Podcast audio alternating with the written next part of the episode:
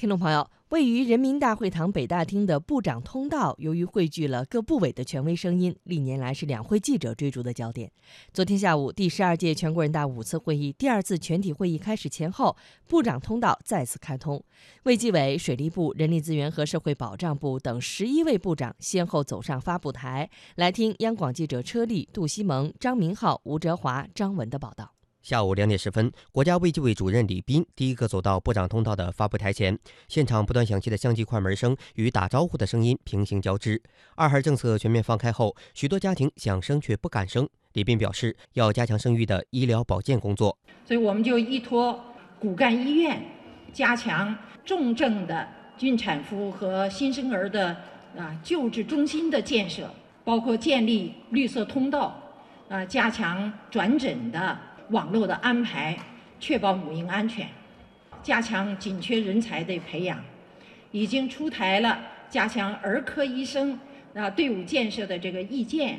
去年一些医学院校已经恢复了儿科专业的招生，呃，去年的住院医师的规范化培训已经培训了五千多名儿科医生。那么同时啊，调整相关的政策，在职称评定上。在薪酬待遇上向这些紧缺的岗位倾斜。水利部部长陈雷则对人们普遍关注的2017年防汛情况做了说明。初步预测，今年我国将呈现南涝北旱的现象，洪涝灾害程度轻于去年，干旱程度则重于往年。珠江流域、太湖流域、淮河流域可能有较大洪水，像黄河的一些区域啊，可能有较大洪水。长江流域呢，也可能会有区域性的较大洪水，还有海河流域呢，可能会有暴雨洪水。旱情呢，今年预测呢是西北地区和华北地区的部分地区可能有严重的旱情。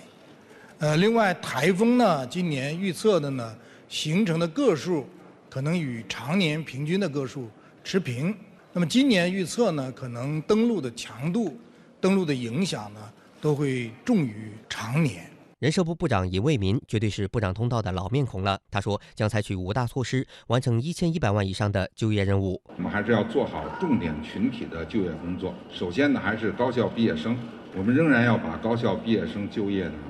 放在就业的首要位置，实施就业促进、创业引领、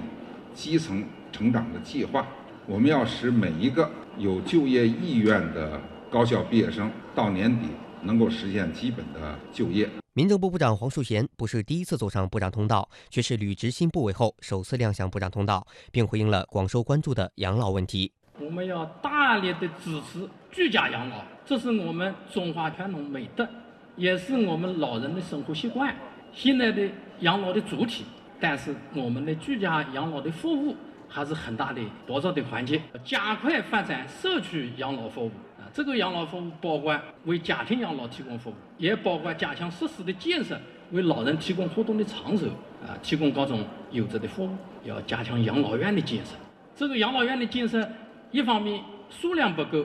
第二个方面呢，质量也也不够高，所以要解决这两方面的问题。所以一方面要加快养老院的建设，放开养老市场，鼓励。啊，各方面的有志于养老服务的这些单位啊，这个团体来发展养老机构。消费品质量安全同样广受关注。国家质检总局局长支树平介绍，国家质检总局将联合各地各部门，主抓产品质量提升，包括出口产品。就全国范围来讲呢，我们准备抓住消费者现在普遍关注的，像妇幼用品、学生用品、家电、家具、纺织用品。